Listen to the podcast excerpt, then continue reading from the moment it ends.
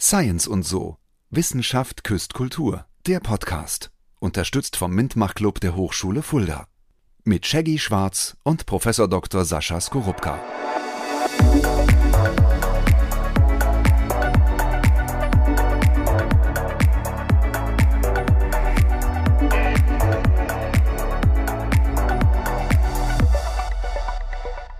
Hallo und herzlich willkommen zur sechsten Episode von Seins und So. Wissenschaft küsst Kultur.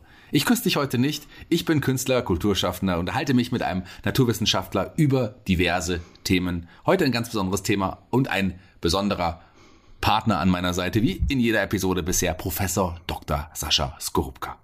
Hallo Shaggy, schön, dass ich da sein darf und danke, dass du mich heute nicht küsst. Ach, du freust dich. Ich dachte, du freust dich. Seins und so.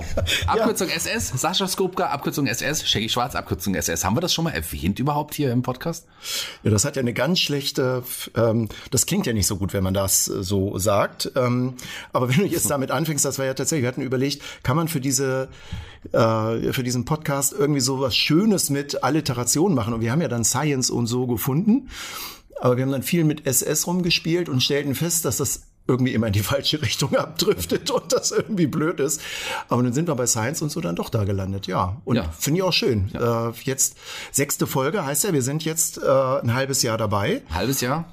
Und ähm, ja, da kann man ja so kurz zurückblicken. Wir haben jetzt fast ausschließlich nur über Science Fiction gesprochen. Ja, ausschließlich würde ich sagen. Ja gut, Religion. Weiß nicht, ist es nicht auch ein bisschen Science Fiction? Ja. ähm, okay, wir die, ein, die einen sagen so, die anderen sagen so. Können wir uns noch mal drüber unterhalten? Das ist eine interessante ja. Frage. Wir haben natürlich in den ersten, wir sind ja auch noch ein bisschen in, in, der Findungsphase. Wir haben in der ersten, in der ersten vier Episoden intensiv über verschiedene Science-Fiction-Themen gesprochen. Die Religion haben wir ja nur angerissen. Also auch da hätten wir wahrscheinlich zehn Folgen machen können. Aber wir wollten uns erst erstmal ein bisschen wollen ein bisschen reinblicken, reinschauen und werden sicherlich nochmal auf diverse religiöse Themen zurückkommen, oder? Ganz bestimmt. Aber die Idee ist ja, die Frage, oder wir, gehen, wir sind ja von der Frage ausgegangen, worüber unterhalten sich ein Naturwissenschaftler und ein Künstler hinter der Bühne? Ja. Und wir unterhalten uns natürlich nicht nur über Science Fiction, wobei wir zugeben müssen, darüber haben wir uns schon viel unterhalten, bevor wir jetzt mit dem Podcast gestartet sind, weil wir eben beide Science Fiction Fans sind. Aber es gibt ja so viele andere Themen, über die man sich unterhalten kann. Ja, eines davon haben wir mitgebracht heute und eines davon, ich würde sagen, bin ich auch Fan von. Ich höre gerne Musik. Wie ist es bei dir? Ich höre auch gerne Musik. Ja, ja. sehr schön. Wir werden gleich uns über Musik, über Musik unterhalten, aber vor, lass mich vorher noch ein bisschen Feedback reinbringen wir haben ein paar Zuschriften bekommen von unseren Hörern. Ah. Ja, der, der äh, Thorsten hat zum Beispiel geschrieben, ähm, lieber Sascha, lieber Shaggy, ich bin ein großer Fan eures Podcasts und muss sagen, ähm, ihr habt eine wunderbare Chemie miteinander. Oder Chemie, ich glaube, der hat, der kommt nämlich aus, kommt nämlich aus Franken, deswegen hat er wahrscheinlich Chemie gemeint. Aber er hat Chemie, äh, für mich heißt es, heißt es Chemie, oder? Für dich wahrscheinlich auch. Ich sage Chemie. Ja. Ja. Also auch nicht Chemie, sondern Chemie. Das ist die dritte Möglichkeit, das ja. zu sagen. Aber er hat es mit CH geschrieben. Er hat ne? mit CH ja, geschrieben. Ja, dann ist schon mal alles gut. Egal, vollkommen egal. Wir, wir, wir driften erneut ab. Thorsten, ähm, vielen Dank. Ja. Schön, dass du das. Ja. Er, er fragt auch, wie haben wir uns kennengelernt? Wie haben wir uns denn kennengelernt, lieber Sascha? Wir haben uns kennengelernt über den Science Slam. Damals hat Lars Ruppel Science Slam hier gemacht und ich habe damals, da war ich frisch Leiter des Mintmach-Clubs an der Hochschule Fulda, bin dann damals zu Lars hinmarschiert und habe gesagt, Lars, das wollen wir mitmachen, wir wollen euch unterstützen da und äh, so ging das damals los mit dem Science Slam und da ranntest du auch immer irgendwie rum, weil du ja ganz, ganz, ganz viele Jahre im Kreuz gearbeitet hast und uns auch immer unterstützt hast, quasi hinter der Bühne ähm, bei der ganzen Organisation. Und dann war es irgendwann so, dass wir uns immer wieder getroffen haben, unterhalten haben. Und als dann Lars meinte, er möchte, er hat keine Lust mehr immer nach Fulda zu reisen von Berlin und er möchte da in Berlin äh, sich weiterentwickeln. Da war es dann spontan so, dass wir gesagt haben, machen wir beide eben den Science Slam. Und ja, dann haben wir den Science Slam gemacht und jetzt sitzen wir hier und machen Podcast. Ja. Wer weiß, was als nächstes Wer kommt. Wer weiß, was kommt. Du hattest ja sowieso auch die Idee, mal generell einen Podcast zu machen. Ich bin ja auch Podcaster ja. Ähm, im Allgemeinen. Also ich habe ja verschiedene Podcast-Formate, die ich moderiere, produziere und so weiter. Und ähm, da sind wir ins, ins, ja, ins Reden gekommen und haben gemerkt, wir lassen uns doch das echt mal zusammen probieren. Und rausgekommen sind jetzt sechs wunderbare Folgen mit äh, mehreren tausend Hörern. Da sind wir sehr stolz drauf. Ja, sind wir auch. Und plaudern können wir. Das haben wir schon gemerkt ohne Mikrofon. Mikrofon. Das klappt schon ohne Mikrofon ganz gut und jetzt mit noch viel besser. Und mich hat, ich wollte immer Podcasts machen, weil ich diese Idee spannend finde und auch immer noch spannend finde und ganz viel Spaß hier habe. sich tatsächlich mal so über die Welt aus verschiedenen Perspektiven zu unterhalten. Ne? Ich habe halt meine Perspektive, meine Blase, du hast deine Blase, aber wir leben ja in der gleichen Welt und sich da auszutauschen und zu überlegen, was sind Gemeinsamkeiten, was, wo gibt es Dinge, wo wir eine andere Perspektive haben das auszuloten, finde ich spannend und ich freue mich auf die nächsten sechs Folgen in diesem Jahr und viele, viele weitere Jahre. Mal sehen, wie wir es werden. Mal schauen. Ähm, auf jeden Fall wird es erstmal weitergehen, definitiv. Es macht ja auch einen Riesenspaß, mit dir zu reden. Vielen Dank, das Kompliment kann ich nur zurückgeben. Der Sven schreibt, er ist selber Naturwissenschaftler und mittlerweile, ähm, er war auch Physiker, also er ist Physiker, mhm. Physik studiert, aber er ist hauptberuflich Musiker mittlerweile und meinte, Musik ist ein großes Thema. Ist Musik nicht auch eine, eine Naturwissenschaft? Kann man nicht darüber reden? Und? Definitiv, ja, ja, ja, definitiv. Ich bin leider kein Musiker, deswegen kann ich, äh, was diese ganze Musikgeschichte und Musiktheorie angeht, nicht so sehr viel erzählen, aber die physikalischen Aspekte, da, da kann ich was erzählen. Und kann ich schon ein bisschen spoilern? Ich meine, diejenigen, die ähm, unseren allerersten gemeinsamen Podcast Fulda Kultur gehört haben, die wissen ja, dass wir beide auf elektronische Musik stehen. Und ähm, elektronische Musik hat auch immer was mit Technik zu tun und mit, mit Physik. Und äh, ja, das, da kann man definitiv viel drüber reden. Da weiß ich auch ein bisschen was drüber. Ich habe hier noch eine, eine, eine Zuschrift, die ich gerne noch, also mehrere, aber eine, eine würde ich gerne noch, werden noch, noch, noch vorlesen. Und zwar ist es eine Studentin von dir. Sie Ach. möchte aber nicht, dass ich den Namen, Namen nenne. Okay. Und sie meint, ähm, sie hätte nicht gedacht, äh, sie kennt dich aus, aus dem, aus dem, ja, sag mal Unterricht. Kontext. Sag mal Unterricht, sagt man das eigentlich? Sag doch Hochschulkontext. Aus dem Hochschulkontext. ja. Sie kennt dich aus dem Hochschulkontext. Aus meinen, aus meinen ja. Lehrveranstaltungen, ja. Und äh, fand dich da schon immer sympathisch und findet dich im Zusammenspiel mit mir, meinte sie, noch sympathischer. Oh. Und hat gefragt, wann sie uns mal wieder live sehen kann. Demnächst auf der Landesgartenschau, ähm, beziehungsweise wenn der ausgestrahlt wird, der Podcast, dann war das passiert, so genau. gewesen. Genau. Also das also, ist leider verpasst. Ja, schade. Ähm, Im Winter, im Winter, wenn wir den Professoren Science Slam haben, genau. dann in jedem Fall wieder live. Und wenn wir ganz viele, ganz begeisterte Zuschriften kriegen und ganz viele Zuhörer, deswegen liked diesen Podcast, gebt ihn weiter, gebt die Links weiter, dann haben wir überlegt, werden wir das vielleicht auch irgendwann mal auf dem Sofa im Kreuz oder im Museum oder sonst wo machen und dann eben live sprechen. Ja, warum nicht mal eine Live-Version unseres Podcasts? Wir haben übrigens, ähm, wo wir beim Podcast sind, eine wunderbare ja, Intro-Musik, die wir zusammen ausgesucht haben. Ja. Das hat auch lange gedauert. Aber Musik ist ein großes Thema. Wir haben es ja gerade auch schon gehört. Ist, ich frage dich jetzt einfach mal so, ist Musik eine Naturwissenschaft? Braucht man, äh, braucht man Mathe, um Musik machen zu können? Nö, aber du aber kannst, es hilft, oder? Genau, genau. Du kannst ich glaube, du kannst Musik von verschiedenen Seiten aus betrachten. Du kannst Musik tatsächlich von dieser intuitiven, kreativen, künstlerischen Seite, von der emotionalen Seite aus betrachten und dich in Musik reinempfinden. Oder du kannst Musik auch sehr analytisch, mathematisch beschreibend betrachten und dich dann mit Akkorden und den Verhältnissen der, der äh, Schwingungen der bei der Tonleiter mit beschäftigen. Ich weiß, ich bin nun selber kein Musiker und kann das alles nicht vorspielen und vorsingen und vormachen, aber ich weiß, dass äh, Johann Sebastian Bach ähm, eine äh, Komposition oder Kompositionsreihe äh, auf oder äh, komponiert hat. Ja, ich kann das nicht mehr richtig schön ausdrücken. Gottes Willen, wer jetzt Musiker zuhören, die denken, oh Mann, oh Mann, oh Mann. ähm, aber egal. Jedenfalls, äh, das nennt sich das wohltemperierte Klavier und der hat dort ähm, sich einem Problem gewidmet, dass äh, die äh, bei der Tonleiter ist es ja so, ähm, die äh, hat ja diese sieben Töne, C, D, F, G, A, H, C. So, C ist dann der nächste Ton, eine Oktave höher und jede Oktave ist immer eine Schwingungsverdopplung. Mhm. Also von dem äh, Kammerton A, äh, der hat 440 Hertz, das sind so diese physikalischen Geschichten, die ich halt weiß, ne? Der hat dann 440 Hertz und das äh, A da drüber, ich glaube, das ist das eingestrichene A, so heißt das, das hat dann 880 Hertz. Und so setzen sich halt die Tonleitern zusammen. Und dann gibt es dazwischen so Verhältnisse, wie die Töne aufgeteilt sind. Ähm, es gibt ja die weißen und die schwarzen Tasten beim Klavier, also die, die vollen Töne und die halben Töne und so. Und die haben auch gewisse Frequenzverhältnisse zueinander, die ich nicht weiß. Aber das ist halt so. Und wenn man das streng mathematisch nimmt, diese Frequenzverhältnisse, dann klingt das nicht so gut. Und Johann Sebastian Bach hat, wenn ich das richtig in Erinnerung habe, hoffentlich erzähle ich da jetzt keinen Quatsch, hat ähm, ganz, ganz lange damit zugebracht, das so zu stimmen, also die Frequenzen so ein bisschen zu verstellen, dass sie eben nicht mehr diesem mathematischen Ideal entsprechen, aber eben wohlklingend sind. Mhm. Und deshalb wohltemperiertes Klavier. Und er war so begeistert davon, dass er dann irgendwie was mit, ich glaube, an die 20 Sonaten, ich weiß es gar nicht genau, also 20 Musikstücke komponiert hat, die eben genau diese Besonderheit dieses wohltemperierten, also dieses leicht missgestimmten aus einer naturwissenschaftlich-mathematischen Perspektive dieses leicht missgestimmte Klavier dann aber trotzdem wohlklingend ist für die Ohren. Also ja, natürlich kann man Musik mathematisch beschreiben und da gibt es auch Strukturen drin, die, äh, die mathematisch sind, kann man so sagen, aber sie ist auch sehr emotional und sehr kreativ, wobei Mathematik ist auch sehr kreativ.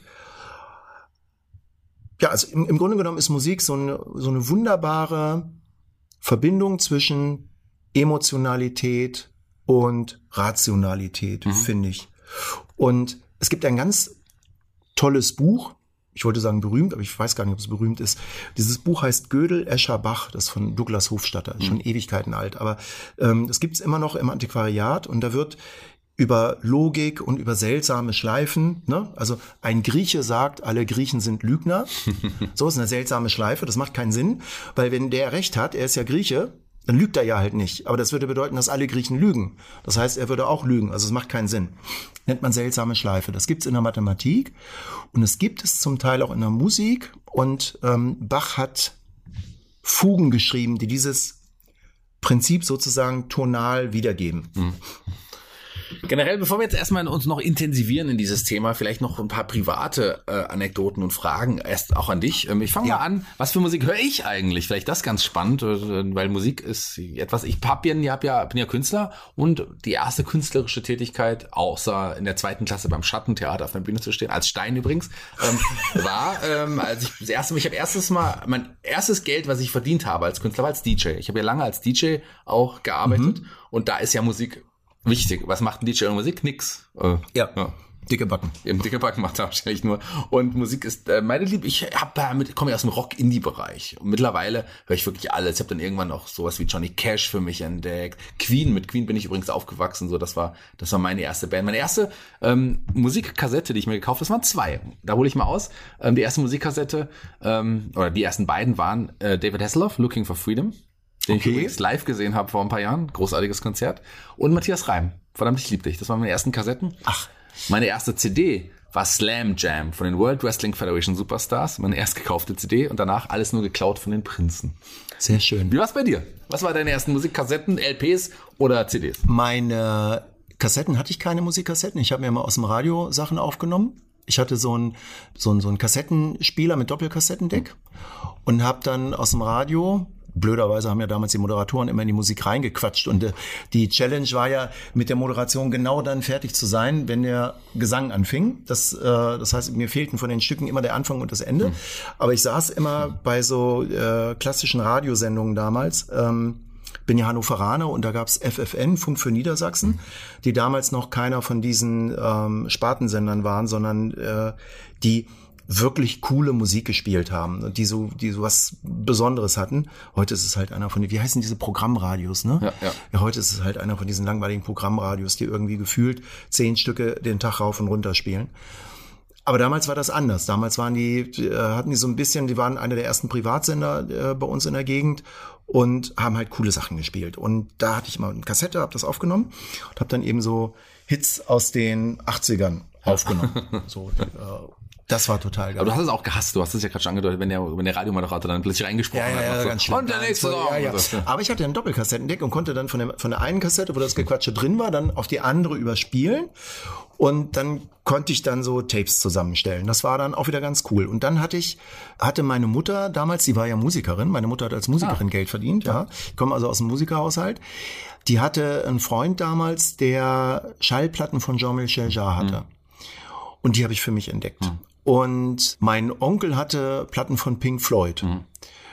Und das war da, das hat mich geflasht. Und dann war so äh, damals äh, Jean-Michel Jarre Oxygen, äh, Oxygen, Oxygen, Oxygen, ja genau, Oxygen und Equinox. Ja. Das hat mich total geflasht. Mhm. Und so bin ich dann auf die elektronische Musik gekommen. Und meine erste CD war tatsächlich, ich weiß gar nicht mehr, wie die heißt, die war von Black. Und da war das Lied Wonderful World drauf. Das war damals der Hit. Ja. Also als ich meine erste eigene Stereoanlage hatte, da war ich in der Ausbildung damals mit CD-Spieler und so, die hatte sogar noch Platte und CD-Spieler, ja. das war so dieser Übergang, war die erste CD, die ich mir gekauft habe von das Album von Black, das erste Album von Black, hm. Wonderful World.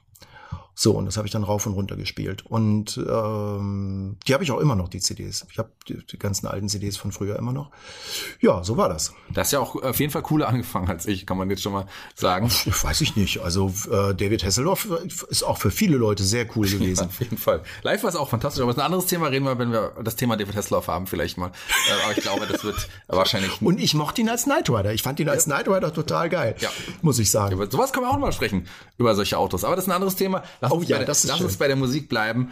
Ähm, du hast gerade ja elektronische Musik angesprochen. Da, da, da können wir, können wir gleich drüber sprechen. Dann gerade so Jean-Michel Jarre, den du angesprochen hast, oder auch Kraftwerk. Das ist, ja. glaube ich, eine Band, wo Mathematik und Musik doch auch äh, ja eine Verbindung haben, oder? Das, Nicht nur das, Mathematik, aber das weiß ich gar nicht so genau. Die sind jedenfalls sehr technisch rangegangen. Ja. Also der der einer der Gründer von den, ähm, da war ja der, der Blockflöte, äh, Querflöte gespielt hat, der verstorben ist.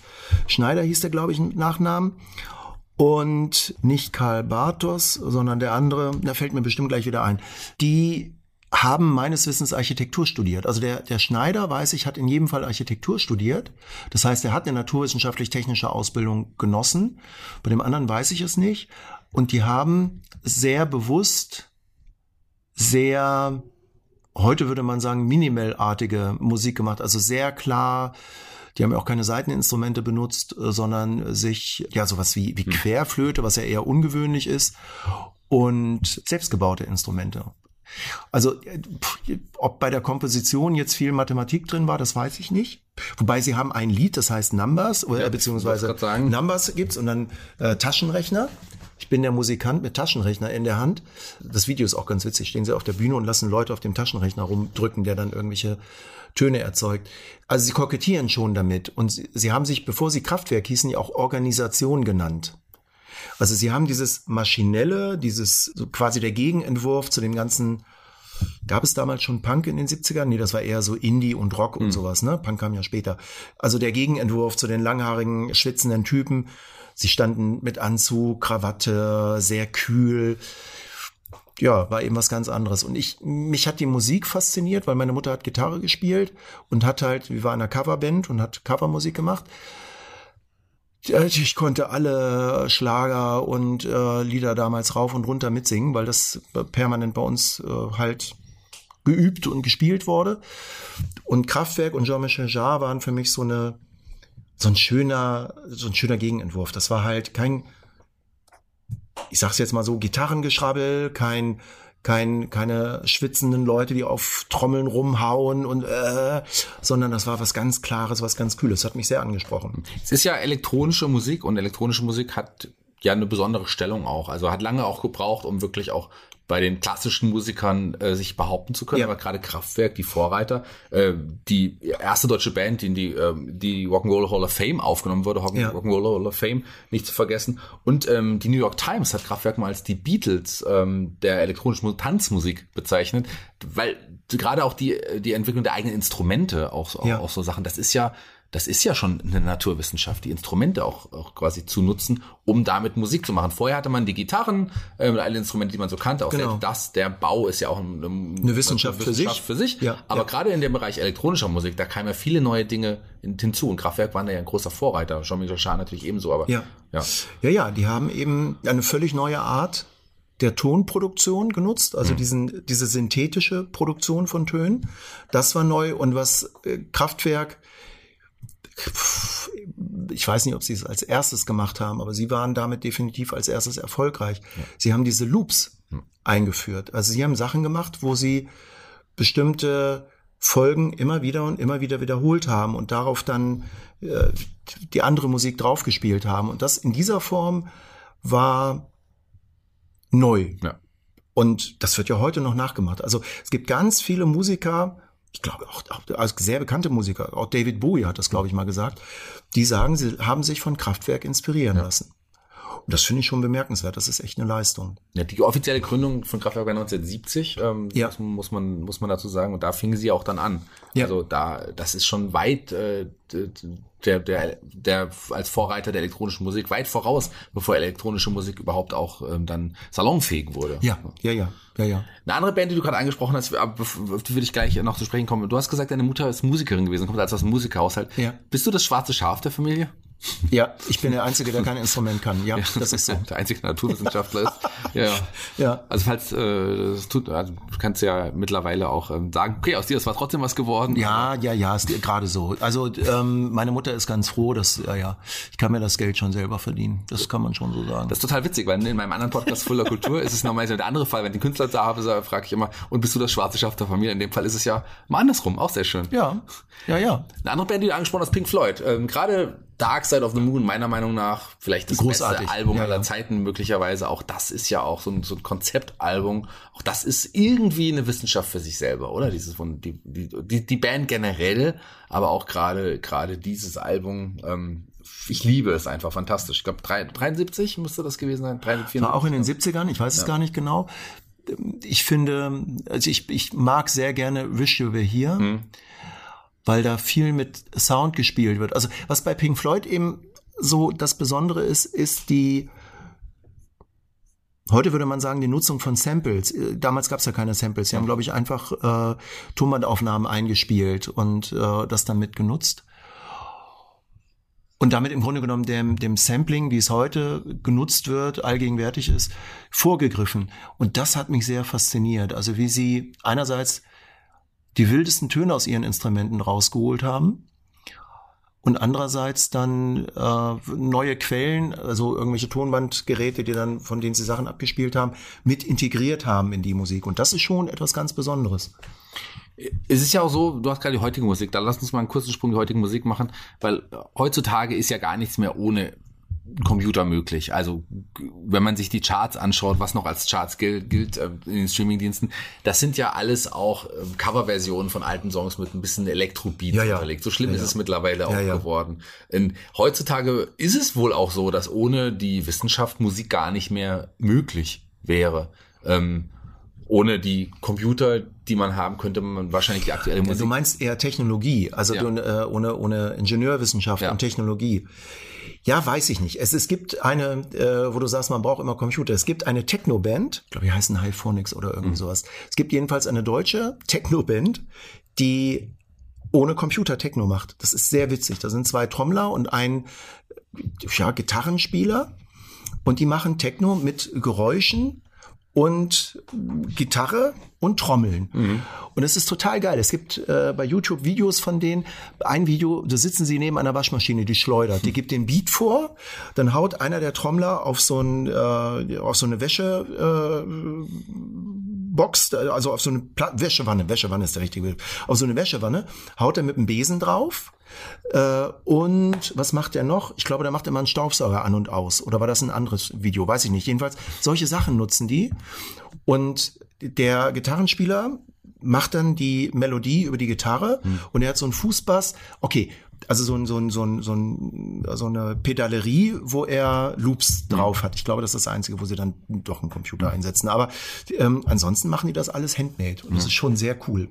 gibt ja auch andere Beispiele, gerade Loop, äh, Loop, die Loop Stations sind ja so eine Sache. Es gibt diesen Ja. äh, Kindermusiker Bummelkasten, der komplett äh, ganze Songs allein mit seiner Stimme irgendwie macht, auch die ganzen Instrumente Ja, ja, ja. nachmacht zum Beispiel. Das ist ja auch, auch gebräuchlich. Oder ich bin großer Fan von Björk. Ich weiß nicht, ob du auch ob Björk, die skandinavische Ausnahmekünstlerin, schon mehrmals live gesehen. Sehe ich im November auch wieder live, freue ich mich schon sehr drauf. Für die habe ich mal eine Bühne abgenommen. Du hast für Björk eine Bühne aufgenommen. Ja, das war auf dem Berlin Festival.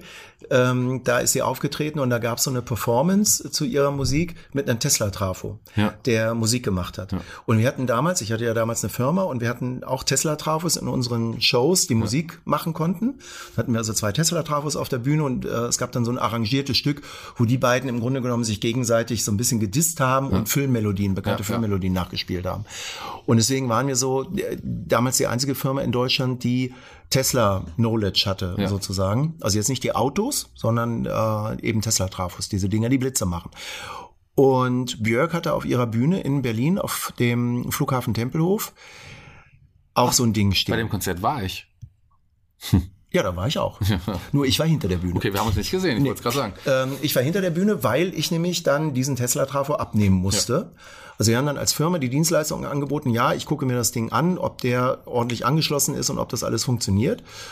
Und deswegen war ich dann, ich habe aber Björk nicht persönlich kennengelernt, die kam dann später und das war, da durfte ich dann auch nicht mehr auf die Bühne und das ist dann, die, die machen ja auch immer so ein Bahai, die Künstler mhm. äh, da drum, aber ähm, ja, ja, also ich habe die mal live gesehen. Die nutzt ja auch, neben, neben dem, was du gerade gesagt hast, auch ganz viele Geräusche aus der Natur, die sie aufnimmt und dann ja. quasi in ihren, ihren Songs, Songs irgendwie. Wie Dominik Eulberg, ja. der DJ, der ja Zum Ornithologe Beispiel. ist, der ja. Biologie studiert hat und Ornithologe ist und alle möglichen Vogelgeräusche sammelt. Ja, ja. Da gibt's ganz witzige Sachen. Kommen wir zu was anderem nochmal, und zwar ähm, die, die ja, Musiknoten. Ähm, wenn, man wenn man so schaut, ist das auch, für mich ist das ja jemand, der sehr spät, ich habe ja auch ein Instrument gelernt, später aber erst, erst vor, lass mich kurz überlegen, acht Jahren habe ich mein erstes Instrument gelernt, das war ein Cello. Oder hast gleich mit Cello angefangen. Ja, Respekt. Habe aber auch nach zwei Jahren aufgehört. Ja, aber okay. zwei Jahre intensiv probiert. Ähm, das war halt echt hart. Äh, mein Cello ist noch zu Hause. Ähm, für mich war das auch irgendwie so eine es ist ja schon auch Mathematik, oder? Musiknoten, Musik dann das zusammenzufügen, naja, Takte. Also die Notation ist eine Notation wie andere Notationen auch. Damit wird Information übermittelt. Die, die Struktur, ja natürlich, also sagen wir mal so, du kannst dem eine mathematische Struktur unterlegen. Hm. Ich würde jetzt nicht also man kann vielleicht auch sagen, dass, also ich muss zugeben, ich habe von Notentheorie viel zu wenig Ahnung, um das wirklich gut mhm. beurteilen zu können. Was ich so weiß, wie Moll- und Dur-Tonleitern aufgebaut sind und äh, wie dann diese äh, Kreuze und, und, und, und Bs und so weiter gesetzt werden, das hatte ich mal in der Schule, das ist natürlich ein Formalismus und Formalismus hat auch immer irgendwas mit Mathematik zu tun. Also mhm. das ist schon mathematisch, aber dass du da solche, sag ich mal, solche Rechenregeln hast, das ist da wiederum nicht der Fall. Du hast natürlich Kompositionsregeln. Die sind aber unterschiedlich, je nachdem, äh, welcher musikalischen Kultur du dich zuzählst. Also ich habe mal gehört, dass in der arabischen Musik zum Beispiel ähm, das Verständnis von Akkorden und wie, wie Musik komponiert sein muss ein ganz anderes ist als in Europa. Und deswegen klingt eben türkische oder arabische Musik, die, ja, die es ja auch in der populären Form gibt, mhm. die du ja auch immer mal wieder hören kannst, äh, wenn, wenn Leute damit auf einem Autofenster vorbeifahren oder so. Äh, das klingt halt ganz anders. Und da ist dieser Formalismus, wie Musik zusammengesetzt wird, eben ein anderer als bei uns. Aber genauer kann ich dir das auch nicht erklären. Ist aber eine spannende Frage. Ist eine spannende Frage. Und ich, ich, ich möchte auch dir dazu noch mal eine Frage stellen, zu, zu bleiben wir bei der musikalischen Tonleiter. Mhm. Was glaubst du, wer als Erfinder der musikalischen Tonleiter gilt? Oh, das weiß ich nicht. Ich, ich nenne ihn dir, vielleicht hast du den Namen schon mal gehört. Pythagoras. Ach, natürlich habe ich den Namen schon mal gehört. Ach, deswegen willst du immer auf Mathematik hinaus. Ah, verstehe. Das wusste ich nicht, dass das Pythagoras war. Aber der soll ja auch ein schlauer Mann gewesen sein. Der soll ein schlauer Mann gewesen sein. Genau wie die Geschichte genau war. Ich glaube, er ist in einer Schmiede vorbeigegangen und hat irgendwie gehört, wie da jemand gehämmert hat und hat dann hohe Töne, tiefe Töne gehört mhm. und hat die dann irgendwie sortiert. Mehr kann ich mhm. dazu auch nicht sagen. Aber Pythagoras gilt als der Erfinder ähm, der, der musikalischen Tonleiter. Auch ja witzig. Auch ganz spannend. Auch etwas, was ich vorher auch nicht wusste. Nee, das ist eine Recherche zu diesem, diesem Podcast rausgefunden. Wie, wie inspirieren sich Naturwissenschaften und Musik gegenseitig? Kann man das, kann man da eine, kann man das sagen? Oh, da kann man, da kann man bestimmt ganz viel sagen. Also ähm, es ist häufig so, und da sind wir auch wieder bei deiner Frage mit der, mit der ist Musik mathematisch. Hm. Es ist häufig so, dass äh, mathematisch sehr begabte Menschen auch eine musikalische Begabung haben. Das habe ich schon ganz häufig erlebt. Einstein soll ein sehr guter Geigenspieler gewesen mhm. sein. Von Max Planck ähm, wird immer wieder die Anekdote berichtet. Die muss ich kurz zum Besten geben, wer die noch nicht kennt, weil die ist schon wirklich witzig.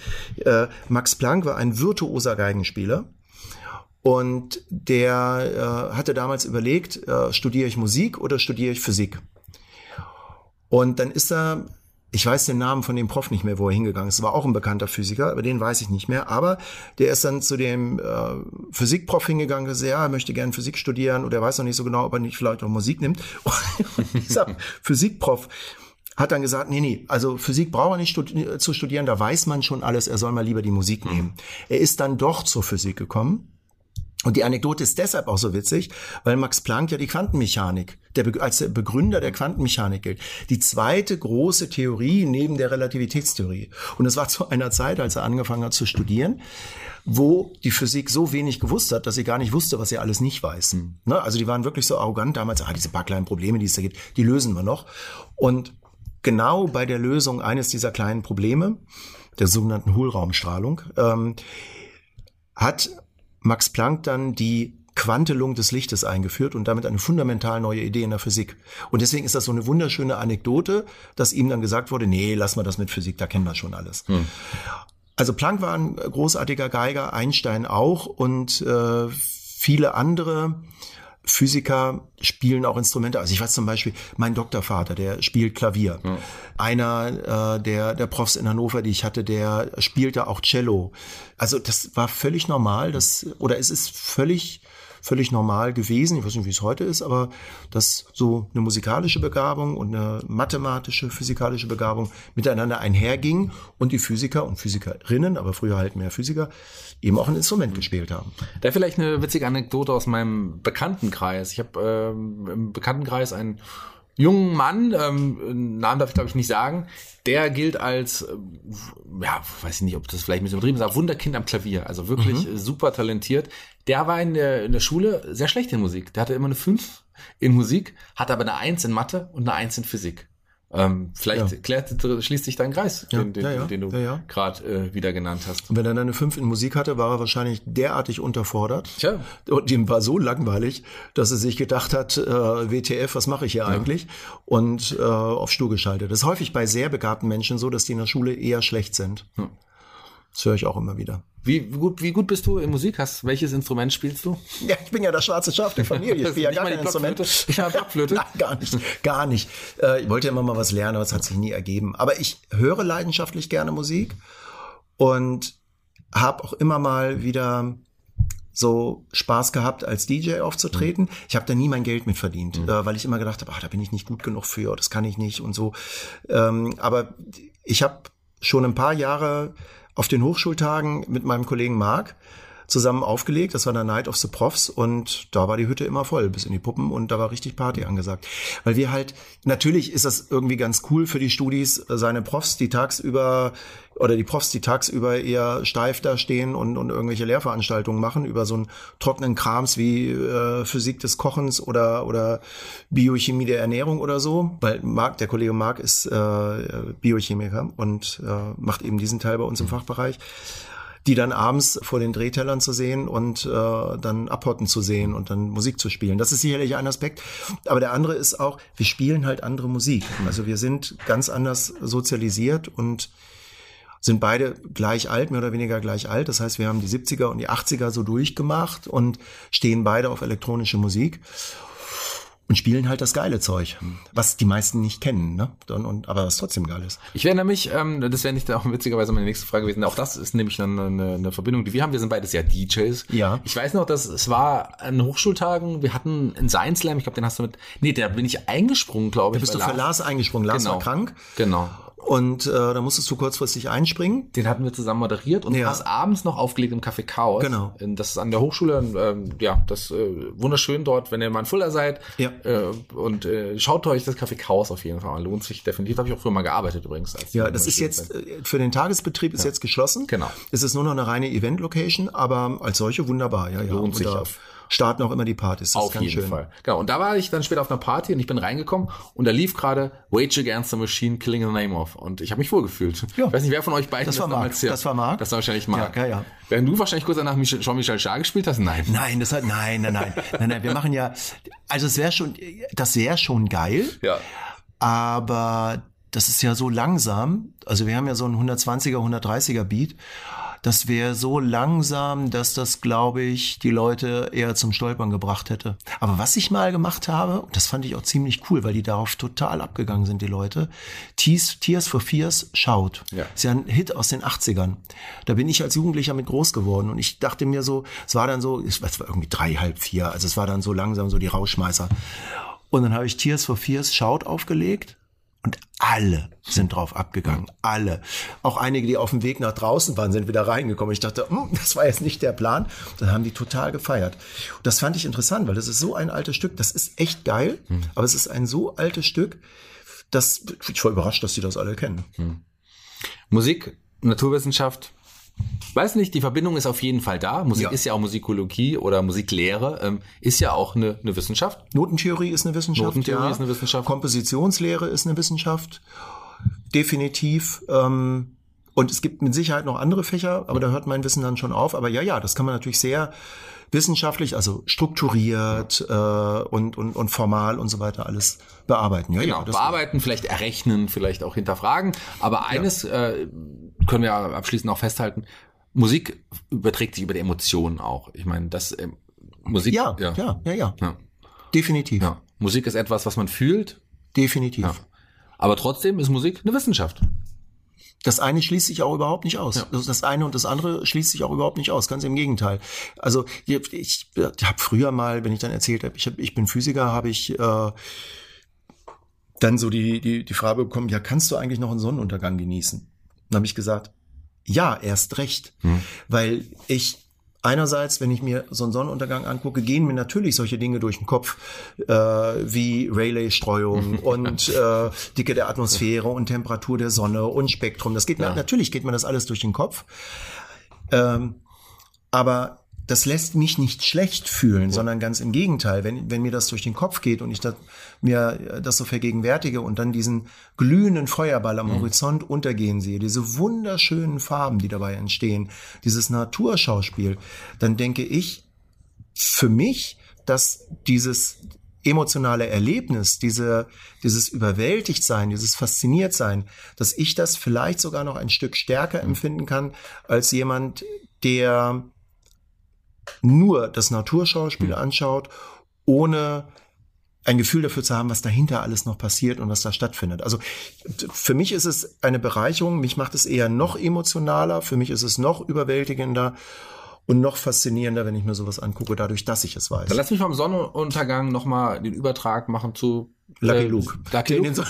nee, den vielleicht nicht, sondern auch zur Musik wieder. Sie ist ein ja. Model und sie sieht gut aus als Beispiel für ja. Kraftwerk. Wenn du den Song hörst, ähm, du fühlst ihn, und? Ich finde den total witzig. Ja, ich fühle den und ich finde den total witzig und ich finde die Melodiefolge sehr schön und die Art und Weise. Ich finde das, ich finde gerade das Model von Kraftwerk finde ich von der Komposition her richtig gut. Also da, das ist nicht zu viel und nicht zu wenig und das hat schon was. Und wenn man, irgendwie kennt das Stück jeder. Ja. Obwohl es kaum einer zuordnen kann, weil es so eingängig ist und so bekannt auch ist. Ja, also das finde ich schon.